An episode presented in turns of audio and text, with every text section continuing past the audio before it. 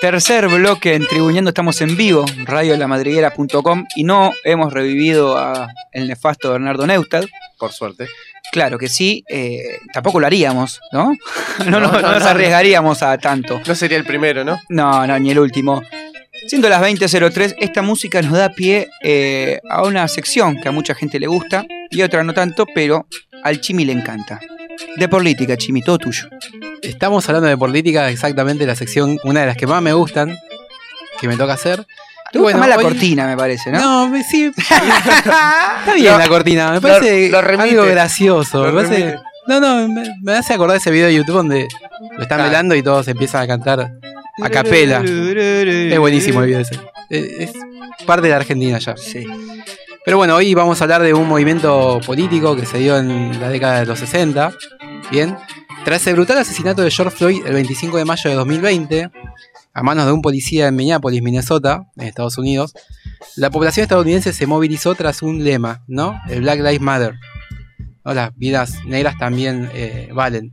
En algunas de estas marchas podíamos eh, ver algunos carteles con las palabras Black Power escritas en ellos. Bien, y su origen Levantando la manito. y la manito, el puñito negro, exacto. Su y su origen está ligado al Black Panther Party o pa- Partido de las Panteras Negras, fundado en 1966, un poco en respuesta a la brutalidad policial con tintes racistas que había en los Estados Unidos y que hay hoy todavía, ¿no? Dicho movimiento tuvo un quiebre a nivel mundial durante los Juegos Olímpicos de México 1968. En aquellos juegos una imagen daba la vuelta al mundo para evidenciar algo que estaba latente en la sociedad y ya no se podía ignorar. En la entrega de medallas por la prueba de los 200 metros en el podio, dos atletas afroamericanos, Tommy Smith y John Carlos, medalla de oro y bronce respectivamente, se convierten en protagonistas de un momento histórico que la televisión hizo que tuviese alcance mundial. En una señal de protesta por los derechos civiles de los negros en Estados Unidos, mientras suena el himno nacional estadounidense, alzan su puño envuelto en un guante negro. Los dos están descalzos y llevan calcetines negros. Smith además llevaba un pañuelo negro alrededor de su cuello para representar el orgullo negro. Entre ellos, en el segundo escalón del podio, Estaba Peter Norman, el Eh, australiano que le hacen la vida imposible luego.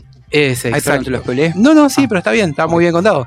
Peter Norman, que bueno, medalla de plata de esta carrera, australiano, como bien decía Lucho, podía pasar por un invitado silencioso, ¿no? Blanco, él no tenía mucho que hacer ahí. Se hirió. pero nada más lejos de la realidad.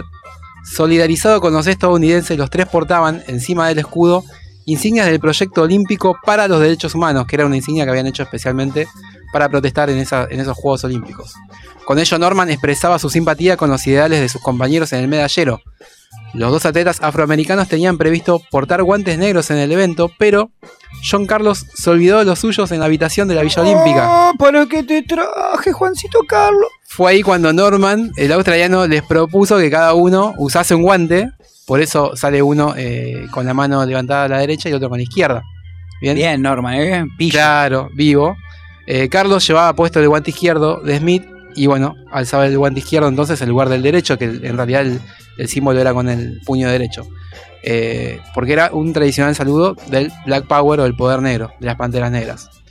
Cuando los atletas se marchaban fueron abucheados y recriminados por el público. Y decían, si ganamos somos americanos, pero si perdemos somos negros.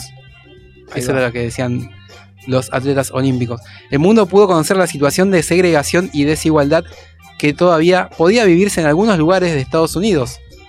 Avery Brandosh, presidente del Comité Olímpico Internacional, no estuvo de acuerdo con aquella protesta silenciosa y respetuosa, sino que la consideró un, gesto inadecuado para el apolítico foro de los Juegos.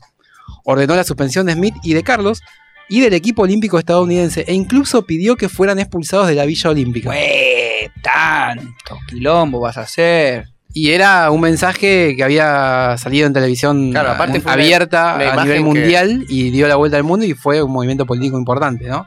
Eh, y lo estaban dando desde los Juegos Olímpicos. Tomá. Como máximo responsable Brandesh, que era presidente del comité, no quería que pasara a mayores y bueno, estaba como dando un ejemplo ¿no? de, de sanción. castigo. Claro. Entonces, bueno, eh, de todas maneras el Comité Olímpico Mexicano se negó a ello e indicó que al tener visa de deportistas seguían siendo invitados de honor de México Te cabe. y que serían tratados como tales. Un dato no menor, solo seis meses antes había sido asesinado el reconocido activista por los derechos civiles Martin Luther ah. King. Pensé que ¿Mm? Malcolm X. No, Martin Luther King. Pero bueno, volviendo a Norman, cuan- el australiano, cuando la prensa le preguntó sobre sus muestras de apoyo a Smith y Carlos, el australiano manifestó su malestar con la política discriminatoria de Australia, con los aborígenes de su país, que no eran incluidos en el censo nacional en aquel entonces, además de con otras muestras legales de desventajas étnicas. Las autoridades australianas para los Juegos Olímpicos lo reprendieron y los medios de su país lo condenaron al ostracismo. Sí, real. A pesar de que Norman logró tiempos sorprendentes de calificación tanto en pruebas de 100 y 200 metros en 1971 para Múnich en 1972, Ujú. el comité seleccionador del equipo olímpico australiano decidió no enviarlo a las pistas debido a su comportamiento en los Juegos del Hicieron el 68. apartheid. O sea, era, era récord del país, pero iba el segundo iba a correr como el primero y él no podía ir. También extrañamente fue ignorado por las autoridades australianas organizadoras de los Juegos de Sydney 2000. Bueno, no tan extrañamente, ¿no? Y pasa que ya año 2000, estamos pensando, es algo que venía del 60 y... Bueno, parece que la herida racista quedó abierta en los australianos. Pero bueno, finalmente pudo asistir al evento por ser invitado por los norteamericanos, o sea, ni siquiera por, por los representantes de su país, sino que los norteamericanos dijeron no, tiene que estar. Cuando se enteraron que no iba a estar, bueno, lo invitaron ellos, lo llevaron como parte de la delegación. Norman murió de un ataque al corazón el 3 de octubre de 2006 en Melbourne. Tenía 64 años.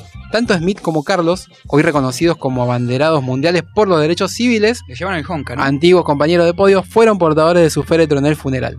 La banda, mientras tanto, tocaba carrozas de fuego. Carrozas de fuego. Todo muy simbólico, ¿no? Todo muy simbólico. Pero bien los, eh, los atletas o ex atletas, ex atletas estadounidenses que también se solidariza- solidarizaron con, con Norman post-mortem. Claro, porque fue importante no solo el gesto de los afroamericanos, que es- era obvio que iban a estar en apoyo, sino el apoyo de Norman, que era blanco.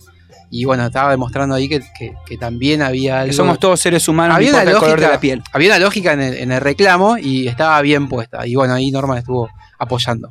Bien. Bueno, lindo recuerdo de político eh, que nos has traído, Chimi.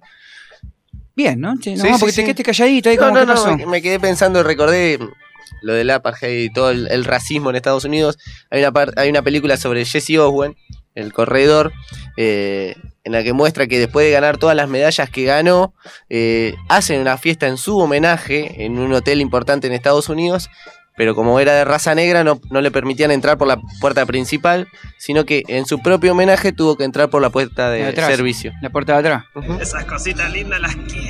No, no, no, eso, justamente eso no creo, no sé. Bueno, Cum, no sé, si vos lo querés, nosotros Hace pasar por otra puerta. no, no. Eh, muy completo, Chi, muchas gracias.